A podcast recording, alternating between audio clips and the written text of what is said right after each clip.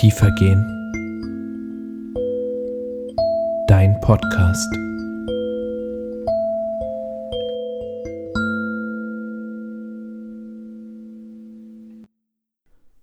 In jener Zeit war ein Mann krank, Lazarus aus Bethanien, dem Dorf, in dem Maria und ihre Schwester Martha wohnten. Maria ist die, die den Herrn mit Öl gesalbt und seine Füße mit ihrem Haar abgetrocknet hat. Deren Bruder Lazarus war krank. Daher sandten die Schwestern Jesus die Nachricht, Herr, dein Freund ist krank. Als Jesus das hörte, sagte er, diese Krankheit wird nicht zum Tod führen, sondern dient der Verherrlichung Gottes durch sie soll der Sohn Gottes verherrlicht werden.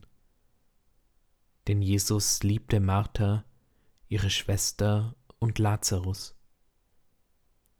Als er hörte, dass Lazarus krank war, blieb er noch zwei Tage an dem Ort, wo er sich aufhielt. Danach sagte er zu den Jüngern, Lasst uns wieder nach Judäa gehen. Die Jünger entgegneten ihm, Rabbi, Eben noch wollten dich die Juden steinigen, und du gehst wieder dorthin? Jesus antwortete, Hat der Tag nicht zwölf Stunden?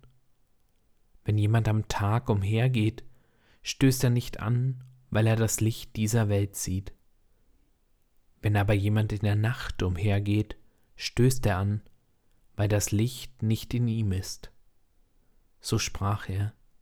Dann sagte er zu ihnen, Lazarus, unser Freund, schläft, aber ich gehe hin, um ihn aufzuwecken. Da sagten die Jünger zu ihm, Herr, wenn er schläft, dann wird er gesund werden. Jesus hatte aber von seinem Tod gesprochen, während sie meinten, er spreche von dem gewöhnlichen Schlaf. Darauf sagte ihnen Jesus unverhüllt, Lazarus ist gestorben. Und ich freue mich für euch, dass ich nicht dort war, denn ich will, dass ihr glaubt. Doch wir wollen zu ihm gehen. Da sagte Thomas, genannt Didymus Zwilling zu den anderen Jüngern, dann lasst uns mit ihm gehen, um mit ihm zu sterben. Als Jesus ankam, fand er Lazarus schon vier Tage im Grab liegen. Bethanien war nahe bei Jerusalem, etwa 15 Stadien entfernt. Viele Juden waren zu Martha und Maria gekommen, um sie wegen ihres Bruders zu trösten. Als Martha hörte, dass Jesus komme, ging sie ihm entgegen. Maria aber blieb im Haus. Martha sagte zu Jesus, Herr, wärst du hier gewesen, dann wäre mein Bruder nicht gestorben. Aber auch jetzt weiß ich, alles, worum du Gott bittest, wird Gott dir geben. Jesus sagte zu ihr, Dein Bruder wird auferstehen. Martha sagte zu ihm, Ich weiß, dass er auferstehen wird bei der Auferstehung am letzten Tag. Jesus erwiderte ihr, Ich bin die Auferstehung und das Leben. Wer an mich glaubt, wird leben, auch wenn er stirbt und jeder, der lebt und an mich glaubt, wird auf ewig nicht sterben. Glaubst du das? Martha antwortete ihm, Ja, Herr, ich glaube, dass du der Messias bist, der Sohn Gottes, der in die Welt kommen soll. Nach diesen Worten ging sie weg, rief heimlich ihre Schwester Maria und sagte zu ihr, Der Meister ist da und lässt dich rufen. Als Maria das hörte, stand sie sofort auf und ging zu ihm. Denn Jesus war noch nicht in das Dorf gekommen, er war noch dort, wo ihn Martha getroffen hatte. Die Juden, die bei Maria im Haus waren und sie trösteten, sahen, dass sie plötzlich aufstand und hinausging. Da folgten sie ihr, weil sie meinten, sie gehe zum Grab, um dort zu weinen. Als Maria dorthin kam, wo Jesus war und ihn sah, fiel sie ihm zu Füßen und sagte zu ihm, Herr, wärst du hier gewesen, dann wäre mein Bruder nicht gestorben. Als Jesus sah, wie sie weinte und wie auch die Juden weinten, die mit ihr gekommen waren, war er im innersten erregt und erschüttert. Er sagte, Wo habt ihr ihn bestattet? Sie antworteten ihm, Herr, komm und sieh. Da weinte Jesus. Die Juden sagten, Seht, wie lieb er ihn hatte. Einige aber sagten, wenn er dem Blinden die Augen geöffnet hat, hätte er dann nicht auch verhindern können, dass dieser hier starb? Da wurde Jesus wiederum innerlich erregt, und er ging zum Grab. Es war eine Höhle, die mit einem Stein verschlossen war. Jesus sagte, Nehmt den Stein weg. Martha, die Schwester des Verstorbenen, entgegnete ihm, Herr, er riecht aber schon, denn es ist bereits der vierte Tag. Jesus sagte zu ihr, Habe ich dir nicht gesagt, wenn du glaubst, wirst du die Herrlichkeit Gottes sehen? Da nahm sie den Stein weg. Jesus aber erhob seine Augen und sprach, Vater, ich danke dir, dass du mich erhört hast. Ich wusste, dass du mich immer erhörst, aber wegen der Menge, die um mich herum steht, habe ich gesagt, denn sie sollen glauben, dass du mich gesandt hast. Nachdem er dies gesagt hatte, rief er mit lauter Stimme, Lazarus, komm heraus. Da kam der Verstorbene heraus. Seine Füße und Hände waren mit Binden umwickelt, und sein Gesicht war mit einem Schweißtuch verhüllt. Jesus sagte zu ihnen, Löst ihm die Binden und lasst ihn weggehen. Viele der Juden, die zu Maria gekommen waren und gesehen hatten, was Jesus getan hatte, kamen zum Glauben an ihn.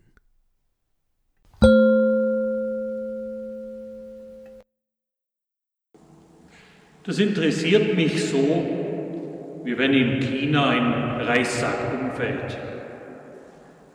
So ein flotter Spruch, den ich als Kind oft verwendet habe.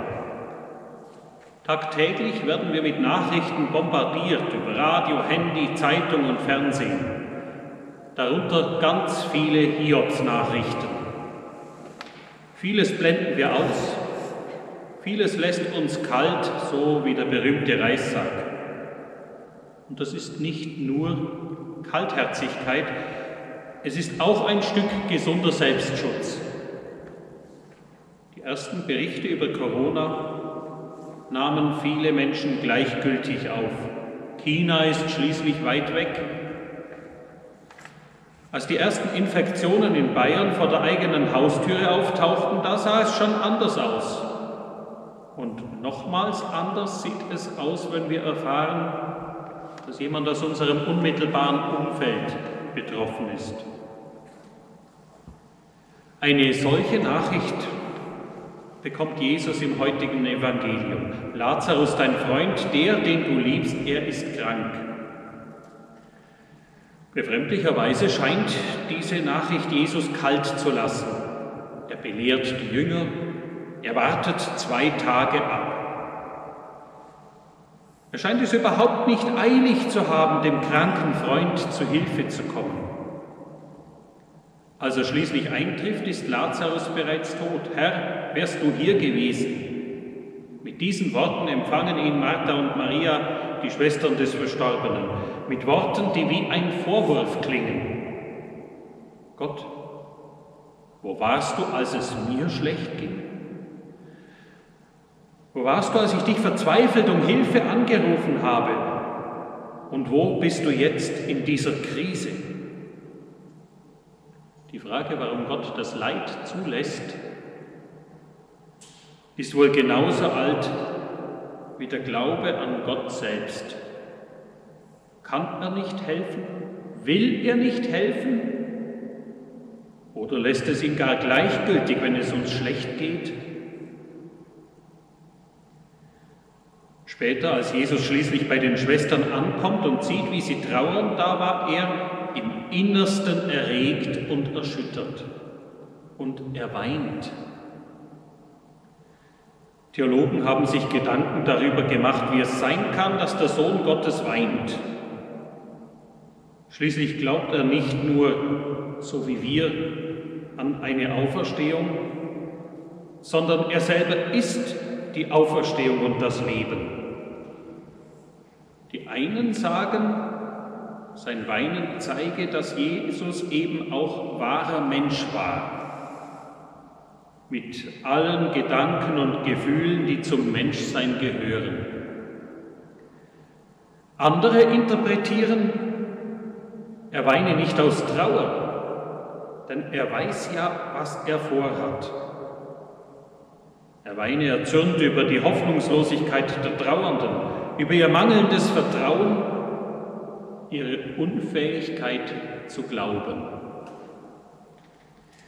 Egal welcher Interpretation wir zustimmen, in beiden Fällen wird deutlich, es lässt Jesus keineswegs kalt, wie es uns Menschen geht.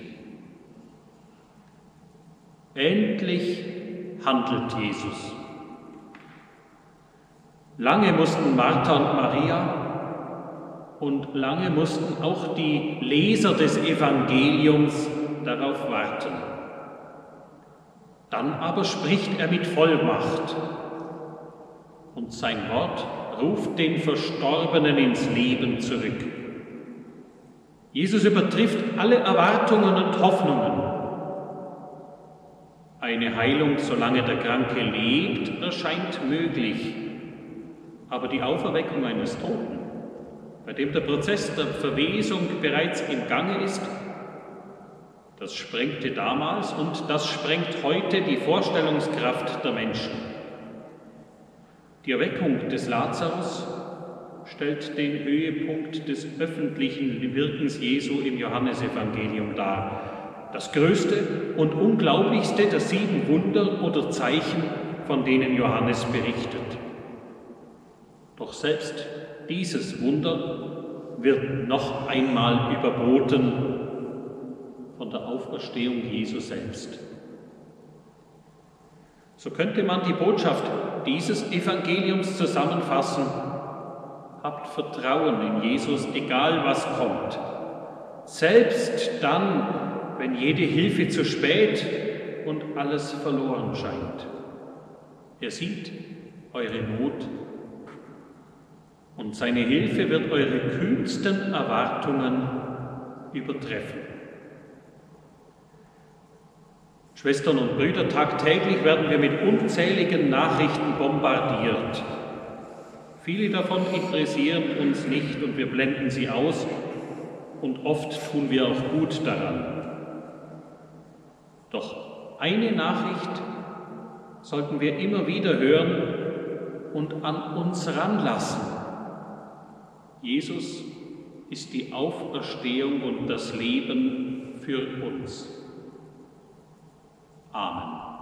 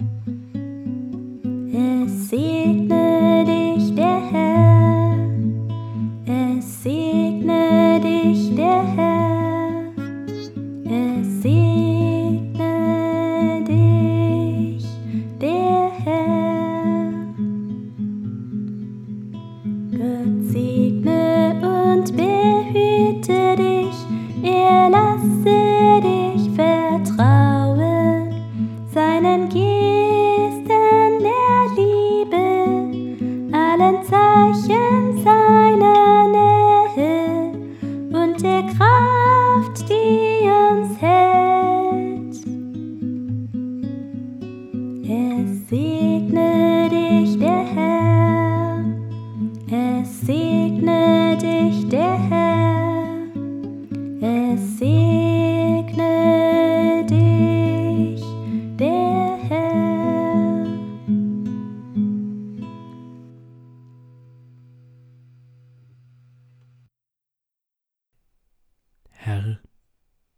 Die Auferstehung und das Leben. Wir bitten dich, begleite du uns durch diese schwere Zeit. Begleite du uns durch Nöte, Sorgen und Ängste. Begleite du uns durch Krankheit und Tod. Herr, sei du bei uns und schenke uns deine Hoffnung, die Hoffnung, die Maria und Martha an dich gesetzt haben, die Hoffnung, mit der wir dich begleiten dürfen auf deinem Weg hin zu Ostern.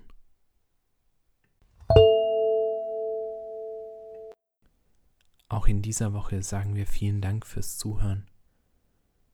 Wir hoffen, ihr kommt gut durch diese ganz besondere Fastenzeit, durch diese herausfordernde Zeit für uns alle. Bleibt gesund und wie immer freuen wir uns über Feedback an mail at tiefer-gehen.de und abonniert gerne Tiefer gehen in eurer Lieblings-Podcast-App und empfehlt uns gerne weiter, wenn es euch gefallen hat. Bis dahin, bis nächste Woche.